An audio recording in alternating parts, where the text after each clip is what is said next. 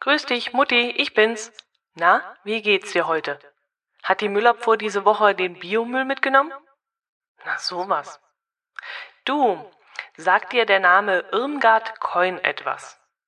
Sie wurde heute vor 110 Jahren in Berlin-Charlottenburg geboren und war eine deutsche Schriftstellerin. 1931 erschien ihr erster Roman mit dem Titel Gilgi, eine von uns, der sie über Nacht berühmt machte. Auch ihr zweiter Roman, Das kunstseidene Mädchen aus dem Jahr 1932, war ein voller Erfolg. Beide Romane schilderten das Leben junger Frauen, die in den frühen Jahren des 20. Jahrhunderts versuchen, selbstständig und eigenverantwortlich zu leben und für sich selbst zu sorgen. Die dargestellten Frauen sind meist selbstbewusst und schlagfertig und immer sehr bemüht, sich in dieser für Frauen schwierigen Zeit nicht unterkriegen zu lassen. Irmgard Keun gilt als wichtige Vertreterin der sogenannten Neuen Sachlichkeit, einer Literaturrichtung der Weimarer Republik, die Inhalte schlicht, klar und sachlich darstellt, ungekünstelt und teils sehr politisch. 1933-34 wurden ihre Bücher auf die schwarze Liste gesetzt und beschlagnahmt. Sie stellte zwar einen Antrag, in die sogenannte Reichsschrifttumskammer aufgenommen zu werden, der aber 1936 abgelehnt wurde. Daraufhin ging sie nach Belgien und später in die Niederlande ins Exil, wo sie bis 1940 uneingeschränkt weiterschreiben konnte. Doch 1940 marschierten die Deutschen in den Niederlanden ein und Coyne kehrte illegal nach Deutschland zurück, wo sie sich verstecken musste. Sie lebte dort bis zum Kriegsende mit falschen Papieren, die sie von einem SS-Mann in den Niederlanden erhalten hatte unter dem Namen Charlotte Tralo. Eine Falschmeldung über ihren angeblichen Selbstmord durch den Daily Telegraph half ihr dabei, während dieser Zeit unentdeckt zu bleiben. Nach Kriegsende versuchte sie wieder in der Literaturszene Fuß zu fassen, arbeitete dabei auch als Journalistin und schrieb hier und da mal Texte für den Hörfunk und fürs Kabarett. Ihr Roman Ferdinand, der Mann mit dem freundlichen Herzen aus dem Jahr 1950 floppte allerdings. Sie verarmte mit der Zeit, verfiel dem Alkohol und wurde 1966 entmündigt und in die psychiatrische Abteilung eines Krankenhauses eingewiesen, wo sie ganze sechs Jahre blieb. Danach lebte sie zurückgezogen in einer kleinen Wohnung in Köln, wo sie 1982 an Lungenkrebs starb.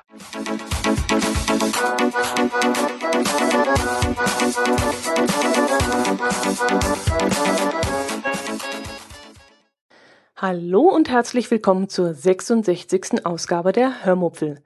Heute erzähle ich euch von unserem Schneefräsenproblem, von einem Winterspaziergang, von unserem Kinobesuch, von Sushi und von Kebab am Spieß. Viel Spaß beim Hören. Nachdem ich euch letztes Mal nicht allzu viel Interessantes erzählen konnte, weil bis auf meinen recht unspektakulären Friseurbesuch nicht viel passiert war, kann ich euch heute doch ein wenig mehr berichten. Ich würde sagen, ich gehe einfach chronologisch vor und fange beim wunderschönen Winterwunderland am Samstag an. Am Samstag schien bei uns nach einer recht schneeintensiven Nacht, muss man sagen, die Sonne und das Allgäu lag im traumhaften Weiß. Und da hielt mich natürlich nichts in der Wohnung, sondern ich stiefelte gleich nach dem Frühstück los, um auf meine übliche sieben Kilometer Runde zu gehen. Der Spaziergang war zwar etwas anstrengender, weil ich teilweise durch Schnee stapfen musste und auf den geteerten Wegen noch Matsch lag und ich den Autos, die an mir vorbei wollten, durch einen beherzten Sprung in eine Schneewächte ausweichen musste, aber das störte mich in diesem Moment überhaupt nicht. Das Wetter war einfach nur zu schön und dazu dieser herrliche glitzernde Schnee, das war wirklich ein Traumtag. Ich werde euch natürlich in den Shownotes ein paar Fotos von diesem Spaziergang einstellen. Wenn ihr Lust habt, schaut doch einfach mal in meinem Blog vorbei. Wie immer hatte ich wieder einen Podcast auf den Ohren, doch äh, die Folge, die ich während meines Spaziergangs auf den Ohren hatte, war dieses Mal ziemlich langweilig. Es ging darin um Comics, um Fernsehserien und um Kinofilme, was so absolut nicht zu meinem Interessengebiet gehört. Und so schweiften meine Gedanken dann irgendwann ab. Hinterher fiel mir dann ein, dass ich auf diesem Rundgang vielleicht selbst einen Podcast hätte aufnehmen können, aber mein Geschnaufe bei diesem flotten Gang, ich bin dann doch immer recht zügig unterwegs, hätte ich euch einfach nicht antun können. Als ich dann nach Hause kam, waren meine beiden Hausmänner noch mit der Reparatur der Schneefräse beschäftigt, ähm, so ich dann erstmal unsere Bude auf Vordermann bringen konnte und das Mittagessen machen konnte. Unsere Schneefräse hatte nämlich am Morgen des Samstags den Geist aufgegeben, glücklicherweise auch die vom Nachbarn, zeitgleich sozusagen, so dass der Mechaniker, der auch am Samstag im Einsatz ist, ähm, wenn es denn sein muss, wenn Not am Mann ist, gleich zwei Kundentermine bei uns im Viertel wahrnehmen konnte. Einen bei unserem Nachbarn und einen bei uns. Wir haben eine Schneefräse der Firma Bolenz, die schon mindestens hm, 30 Jahre, ja, 30 Jahre ist die mindestens schon alt. Aber die schnurrt immer noch wie ein kleines Kätzchen. Oder sagen wir lieber, sie, sie, sie brüllt laut wie ein Löwe und frisst sich, frisst sich durch den Schnee sehr lautstark. Jetzt ist es so, dass wir, ja, wissen wir, wir wissen nicht genau, warum die Maschine am Samstag nicht mehr wollte. Mein Schwiegervater hatte beim Anlassen einen Fehler gemacht. Er hatte die Zugschnur gezogen, vorher aber vergessen, den Zündschlüssel umzudrehen. Und dabei muss irgendwie, fragt mich jetzt nicht, wie das ganz genau funktioniert, muss dann das Benzin in den Vergaser gelaufen sein und äh, die Maschine ist dann schlichtweg abgesoffen. Jedenfalls sprang das ganze Ding dann nicht an und wir haben dann den Mechaniker angerufen und der hat dann erstmal gefragt, ob wir vielleicht österreichisches Benzin getankt hätten. Und er meinte, dass schlechtes österreichisches ähm, Benzin würde ähm, mit Wasser verdünnt werden und ähm, das täte solchen Maschinen wie zum Beispiel unserer Schneefräse oder ähm, Rasenmähern und so nicht besonders gut. Im Gegenteil, man sollte für diese Art von Geräte sogar noch besseres Spezialbenzin verwenden.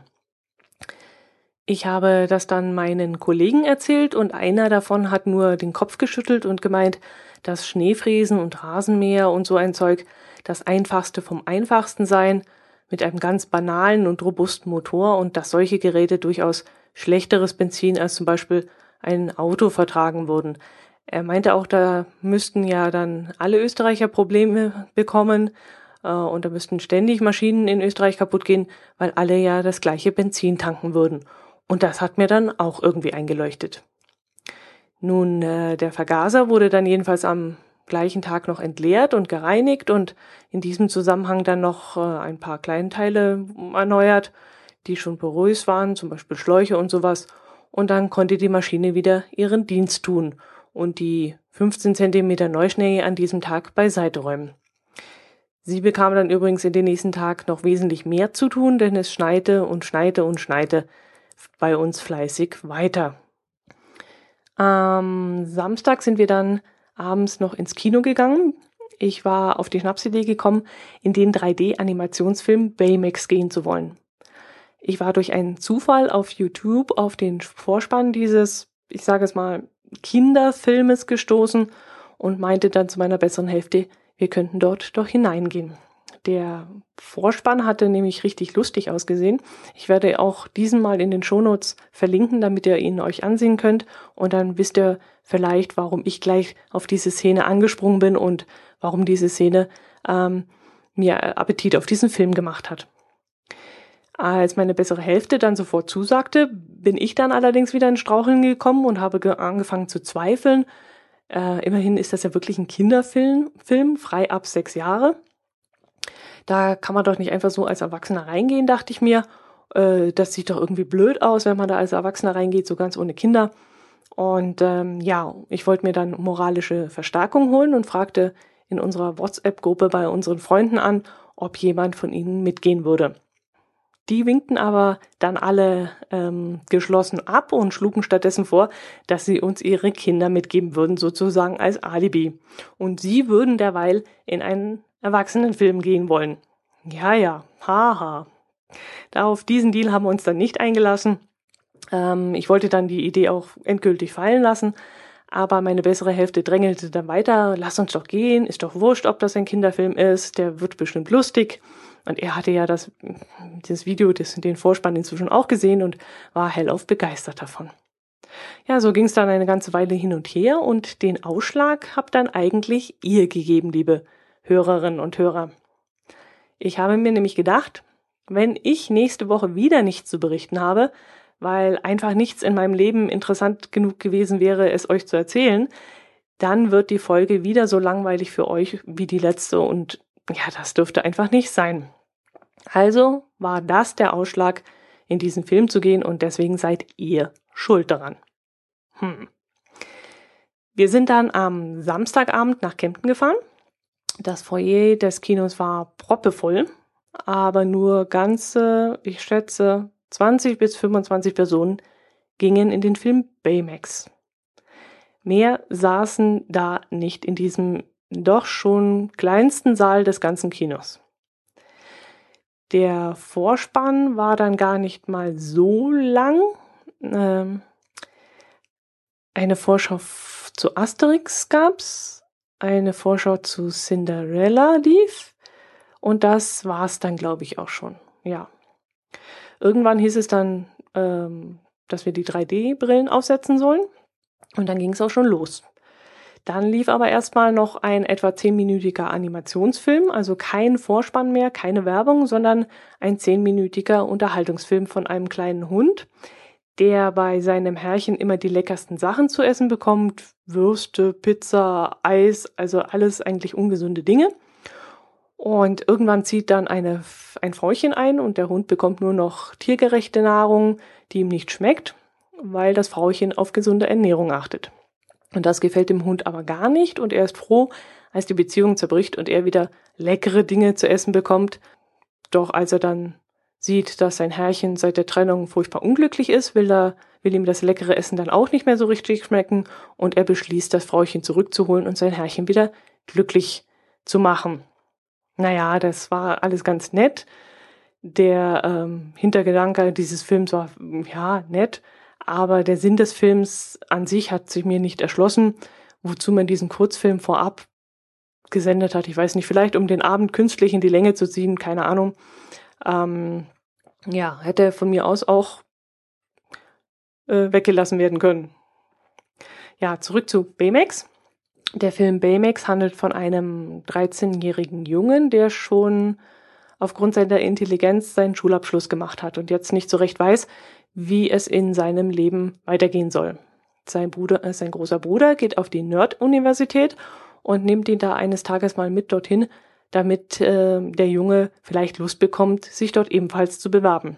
Und die Rechnung geht dann auch auf. Der 13-Jährige fängt Feuer und will nun unbedingt an die Nerd-Universität. Und äh, ja, um es ein wenig abzukürzen, sein Bruder kommt bei einem Brand in der Uni ums Leben und der 13-Jährige erbt einen Roboter, der aussieht wie ein überdimensionaler Marshmallow. Ziemlich tollpatschig und total süß.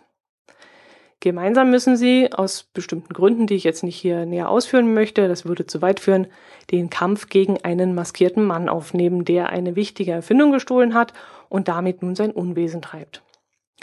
Der Junge baut den süßen Marshmallow dann in eine Kampfmaschine um und äh, das Ganze artet dann so ein bisschen in so eine Actionfigur Kampfsache aus.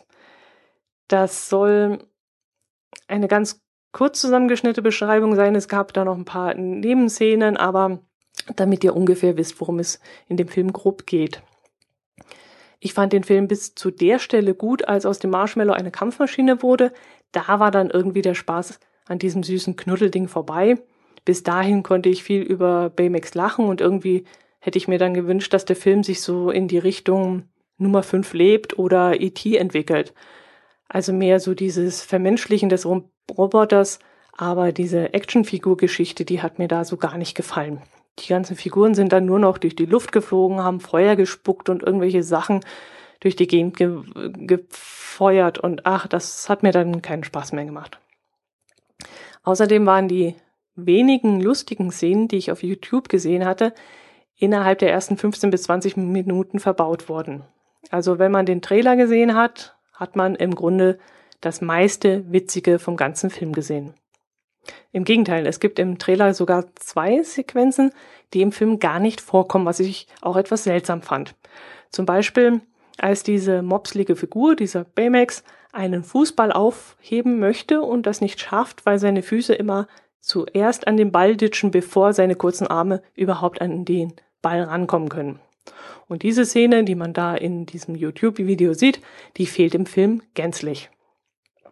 Naja, meine bessere Hälfte fand den Film dann richtig gut und unterhaltsam und hat auch viel gelacht und fand das richtig cool. Ich war, wie gesagt, ein bisschen enttäuscht davon. Hatte mir irgendwie was anderes erwartet.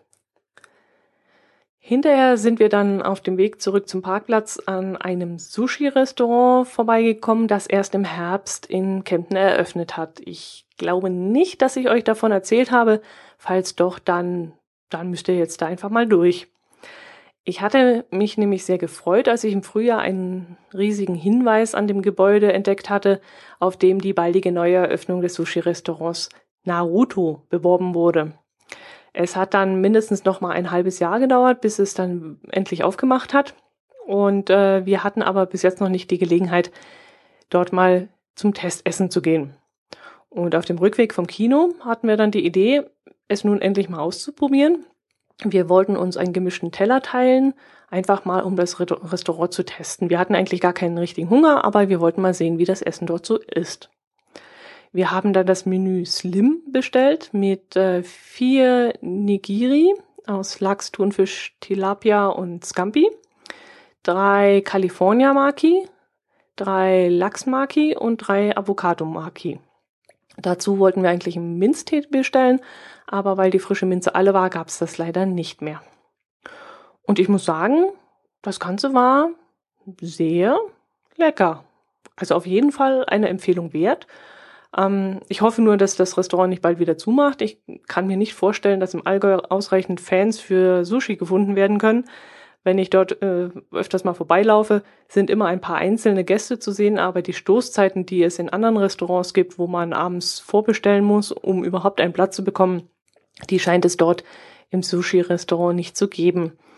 Und da sich das Restaurant in einer sehr guten Lage befindet und man für eine gute Lage ja auch kräftig Pacht zahlen muss, da weiß ich nicht so recht, ob sich das für den ähm, Restaurantbesitzer lohnt. Ich hoffe es natürlich schon, ähm, weil es wäre schon schön, wenn das Restaurant erhalten bleibt. Was ich auch sehr lustig fand, ist, dass ähm, Steffen Hensler, durch den ich ja eigentlich erst zum Sushi-Essen gekommen bin, im Mai nach Kempten kommt und in unmittelbarer Nähe, nämlich in der Big Box, eine Show veranstaltet. Und da würde es mich doch schon interessieren, ob er dann vis-à-vis -vis zum Sushi-Essen geht. Das, ähm, und ja, wenn er weiß ja, wie es geht, er, er ist ja ausgebildeter Sushi-Koch und was er dazu sagen würde. So gut wie bei Hensler ist es sicherlich nicht. Also Hensler ist schon eine ganz eigene Marke. Wer, wie gesagt, mal in Hamburg ist, sollte sich das nicht entgehen lassen und äh, Zeit und Geld einfach mal investieren und dort mal essen gehen. Ja, da würde mich, da möchte ich gerne Mäuschen sein und sehen, ob Steffen Hensler dort äh, Sushi essen geht. Jo, das war der Samstag.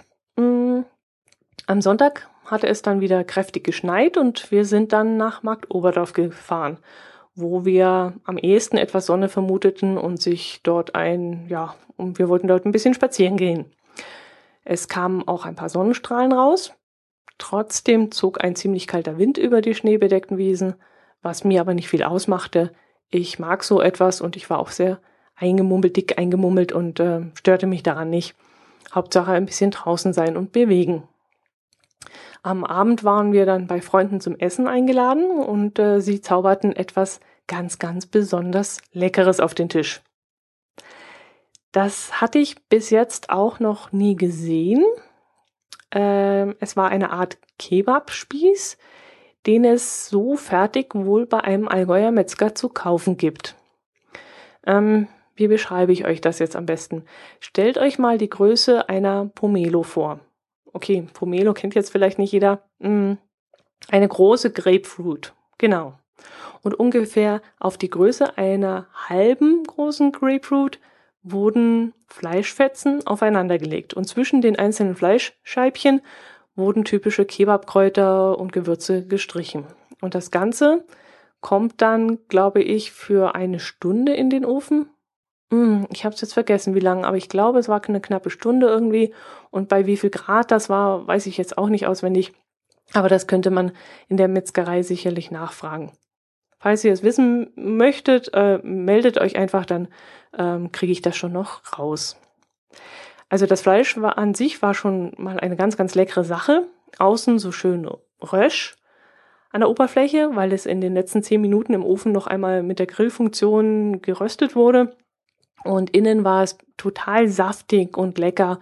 Und diese Gewürze dazwischen, das war wirklich eine ganz, ganz, ganz feine Sache. Dann hatten unsere Gastgeber noch ganz tolle Beilagen frisch zubereitet. Also das, äh, ja, das hier alles so aufzuführen, das wäre jetzt zwar übertrieben, aber so mh, hm, Tzatziki, äh, eingelegte Shiitake, Bohnensalat, ähm, ach, ganz, ganz viele leckere Sachen. Das Ganze lief dann meiner Diät natürlich ziemlich zuwider und ich büßte es dann am nächsten Tag auch, als ich auf der Waage stand. Aber hm, ich hätte mir wirklich um nichts auf dieser Welt entgehen lassen, dieses leckere Essen zu essen. Also es war wirklich eine Sünde wert und ich hätte, ah, ich hätte fünf Kilo dafür in Kauf genommen, nur um dieses Essen genießen zu können. Es war wirklich ganz toll. Ja, vielleicht gibt es bei euch in der Nähe ja auch einen Metzger, der so etwas anbietet. Fragt doch einfach mal nach, ob euer Metzger sowas auch verkauft oder vorbereiten kann. Äh, viele Metzger bieten ja auch Gyros an, das ist ja mm, in die Richtung. Und äh, vielleicht kennen die diesen Kebabspieß auch. Ich habe inzwischen schon mit anderen Freunden gesprochen und äh, da gab es dann auch jemand, der sagte, ja, das gibt's bei uns hier im Metzger ebenfalls. Wir haben uns jedenfalls vorgenommen, so etwas auch mal wieder auf den Tisch zu bringen und äh, es ist auch eine ganz tolle Idee, wenn man mal Gäste hat und mal was, was ganz Besonderes präsentieren möchte. Ja, das war's dann von hier. Ähm, wir haben reichlich Schnee. Der Fasching steht vor der Tür. Ich könnte mir vorstellen, dass äh, es sehr, sehr viele Leute vielleicht äh, in den Süden treibt zum Skifahren. Und äh, wenn ihr dann in der Nähe seid und äh, ja, dann denkt an mich, denkt an die Hörmupfel aus dem Allgäu und äh, genießt die schönen Schneetage mh, mm, und die, die mit dem Winter nicht so viel anfangen können wie ich, der nächste, das nächste Frühjahr kommt bestimmt. So, das war's. Macht es gut. Bis zum nächsten Mal. Ich würde mich riesig freuen, wenn ihr wieder dabei seid. Servus.